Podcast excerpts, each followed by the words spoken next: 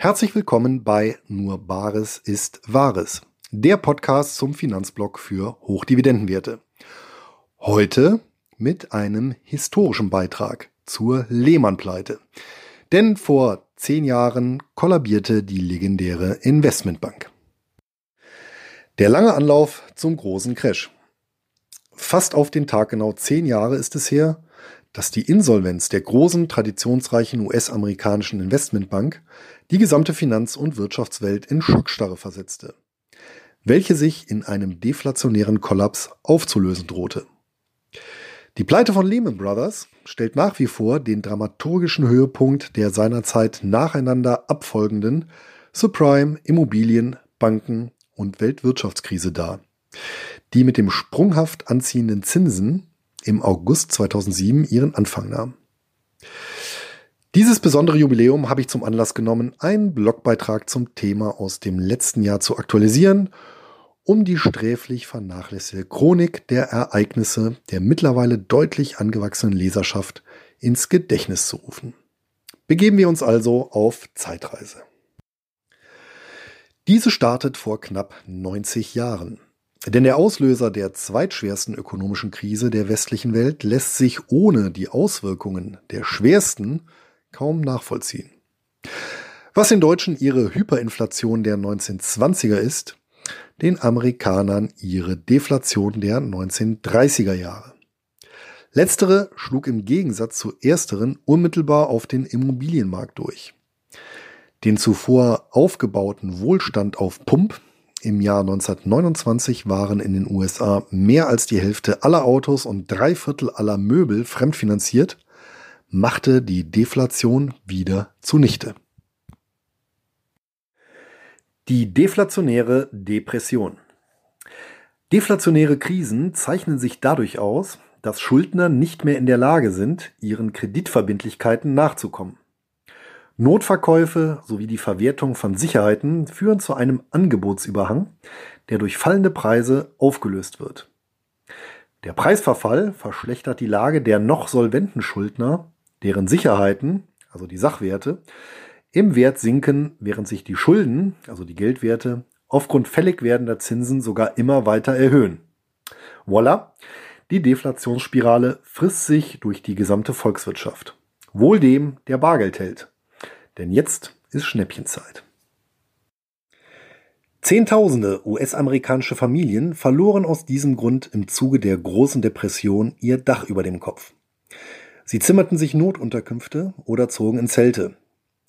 Hoovervilles wurden diese Slums in Anlehnung an den damaligen US-Präsidenten Herbert C. Hoover genannt. Der wohl bekannteste Standort einer solch wenig schmeichelhaften Präsidentensiedlung befand sich zwischen 1931 und 1933 im New Yorker Central Park, mitten im belebten Herzen des Big Apple. Der US-amerikanische Immobilientraum ist ohne dieses vorhergehende schwere Immobilientrauma kaum nachvollziehbar. Und doch, oder gerade deswegen, wurde hier bereits er Keim zu seiner Wiederholung 75 Jahre später gelegt. Die jüngste transatlantische Immobilienblase und Krise ist trotz der dazwischenliegenden Spanne eines Menschenlebens der Ausdruck eines jenem Vermächtnis entspringenden Machbarkeitswahns. So haben sich die USA von Amts wegen und nach Kräften bereits ab dem Höhepunkt der großen Depression beginnend beständig bemüht, die Voraussetzungen für die Wiederholung einer finanzwirtschaftlichen Katastrophe dieses Ausmaßes zu schaffen. Teil 1. Hypothekenbanken mit Staatsgarantien. Zunächst wurde 1933 als ein Teil des New Deal, der Gesetzgebung der US-Bundesregierung unter dem Präsidenten Roosevelt, das Bankensystem in seiner bis dato existierenden Form zerschlagen.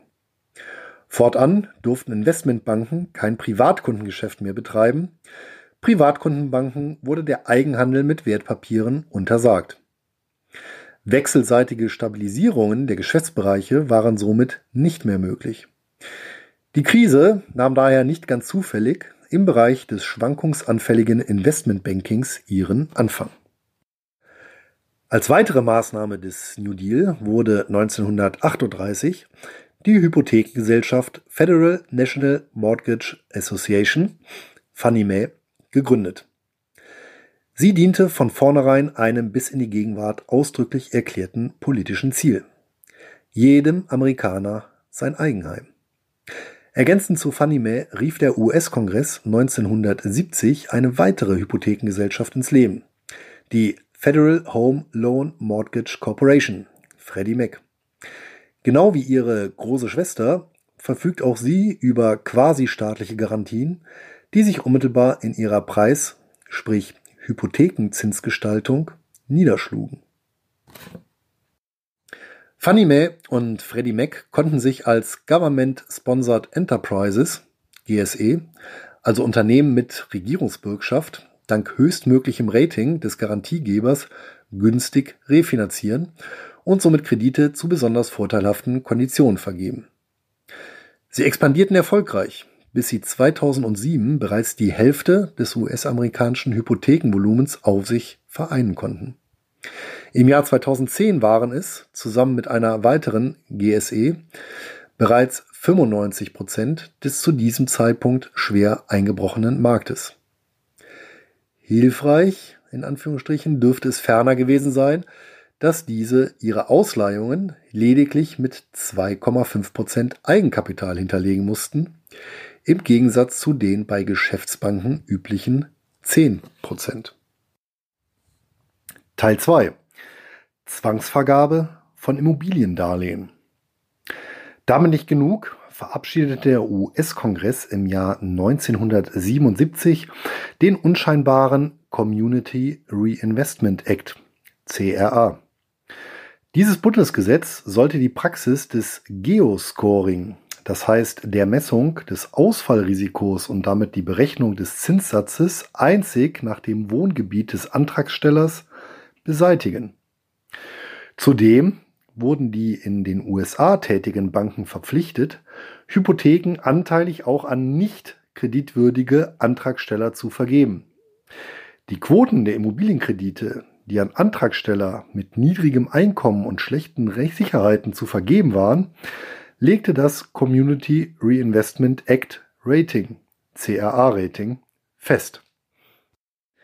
Der seinerzeit amtierende US-Präsident Jimmy Carter versuchte mit dieser von der Zielgruppe sicherlich hoch erfreut aufgenommenen Maßnahme öffentliche Sozialpolitik über den privaten Finanzmarkt umzusetzen.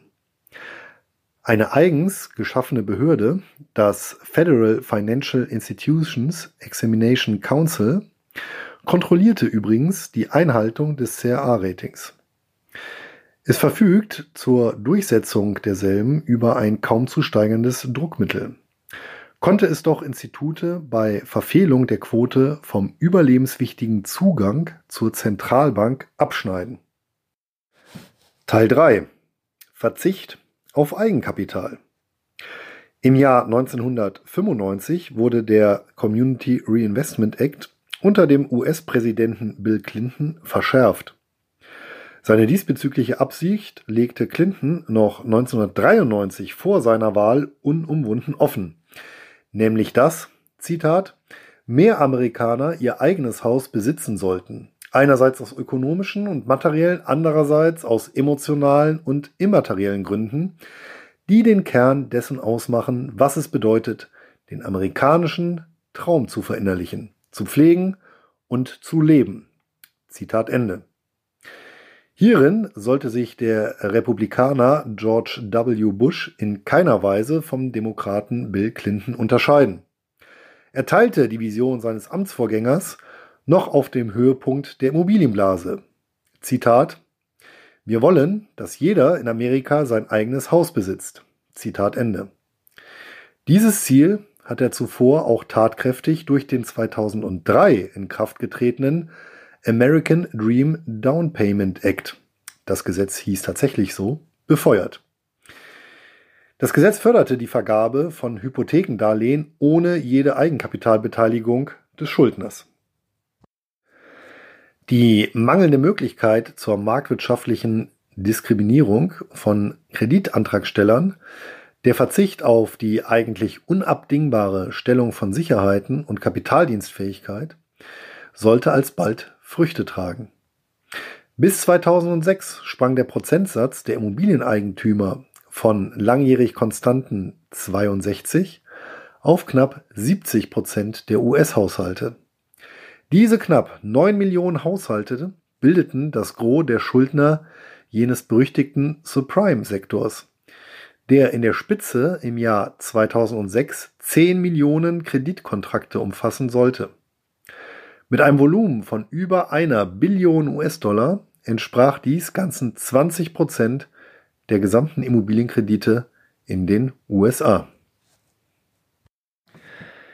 Teil 4 Verbriefung und Rating.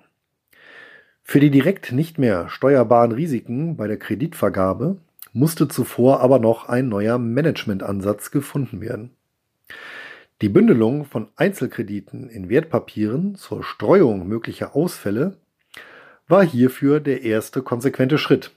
Der Weiterverkauf der Wertpapiere, vor allem auch an ausländische Schuldner wie zum Beispiel deutsche Landesbanken, siehe unten, die so schließlich einen nicht zu knapp bemessenen Anteil aller Subprime-Darlehen auf sich vereinigen sollten, die zweite naheliegende Lösung.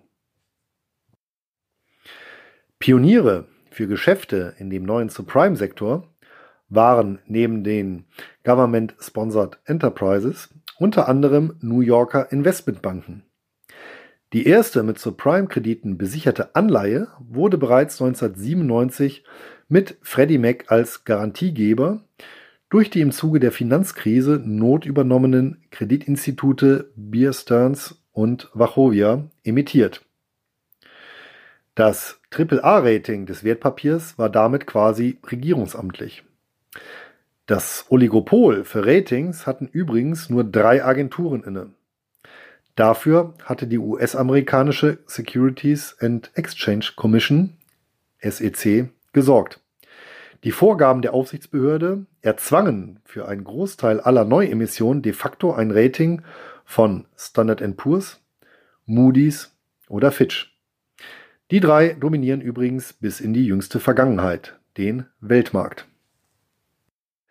Teil 5 Das Verbot von Zinsfestschreibungen. Aus genannten Gründen, ebenfalls nicht ganz zufällig, begann die Finanzkrise mit den Zahlungsausfällen bei sogenannten Ninjas. No Income, No Job and Assets. Sowie dem berüchtigten mexikanischen Erdbeerpflücker respektive Las Vegas Showgirl. Der zeitgleiche Ausfall vieler schwachbrünstiger Schuldner war übrigens auch keineswegs zufällig. Im Gegensatz zu Kontinentaleuropa verbot die US-amerikanische Finanzaufsicht den Banken, Hypothekenzinsen langfristig festzuschreiben. Diese verbraucherfreundliche, in Anführungsstrichen, Maßnahme sollte dafür sorgen, dass Kreditinstitute sinkende Zinsen an ihre Kunden weitergaben. Dummerweise wurde der umgekehrte Fall erst gar nicht in Betracht gezogen. Im Jahr 2006 stieg das Zinsniveau schließlich auf ein für viele Ninjas nicht mehr tragfähiges Niveau und löste einen verheerenden Flächenbrand aus. Global verloren die Vermögenswerte der Banken knapp 6% an Wert. In Summe entsprach das fast dem gesamten Eigenkapital. Teil 6 die deutschen Landesbanken. Über mehrere Jahre versuchten sich die Großlieferanten von Feuerzeug, Zunder und Brennstoff dann als Feuerwehrleute. Hierzulande handelt es sich übrigens teilweise um dieselbe Personengruppe, die einst mit den Landesbanken das ganz große Investmentrad drehen wollte und heute den Euro zu retten versucht. Die Landesbanken wie beispielsweise die Bayern LB, Nord LB oder die untergegangene West LB sowie die notverschmolzene Sachsen LB sind bzw. waren gemeinsames Eigentum von Sparkassen und Landesregierungen. Sie verfügten im Gegensatz zu den US-amerikanischen Government-Sponsored Enterprises sogar über eine ausdrückliche Staatsgarantie, die Gewährträgerhaftung. Diese war allerdings aufgrund ihrer wettbewerbsverzerrenden Wirkung der EU-Kommission ein Dorn im Auge. Der faule Kompromiss?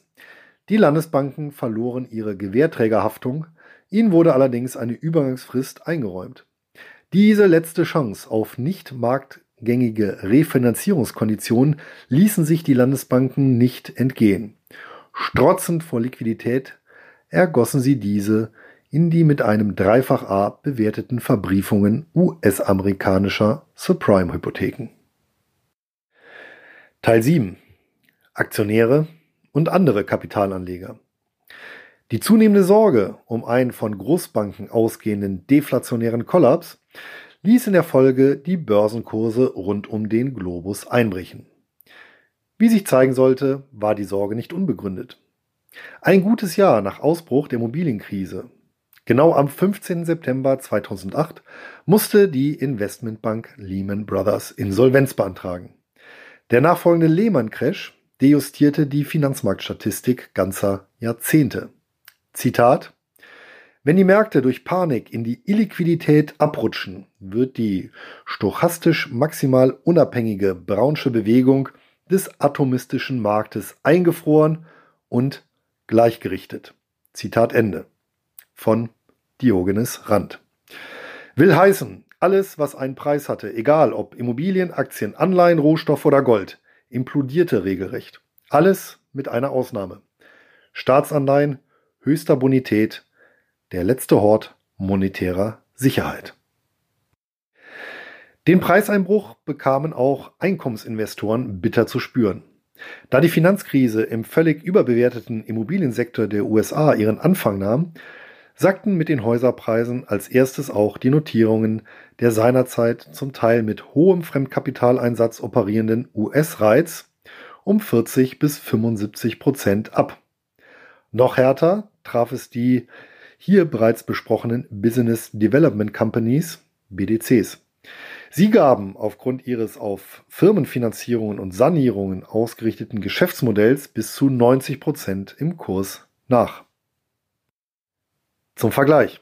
Der Dow Jones Industrial Average verlor zwischen 2007 und 2009 in der Spitze gut 50 Prozent. Erst im Jahr 2013 erreichte der Index seinen alten Höchststand. Die Dividenden begannen allerdings erst im Jahr 2008 zu fallen. Das Niveau büßte je nach Wertpapierart im Durchschnitt ein Drittel ein und verharrte bis 2010 auf diesem Stand. Ab 2011 konnte das Dividendenniveau wieder an den Vorkrisenstand anknüpfen. Eine lukrative Diskrepanz für die, die sie zu nutzen wussten. Teil 8. Die Hartgesottenen. Und doch markierte die Weltfinanzkrise für die internationalen Aktienmärkte den Schluss- und Wendepunkt des mit dem Dotcom-Crash 2000 bis 2003 eingeläuteten verlorenen Jahrzehnts. Anleger, die beide Kursmassaker und das dazwischenliegende Tal der Tränen erfolgreich durchgestanden haben, dürften als Hartgesottene nach André Costolani aus der Doppelcrash-Dekade hervorgegangen sein. Ihr mehrfach sturmerprobtes Nervenkostüm sollte künftigen Widrigkeiten allemal standhalten.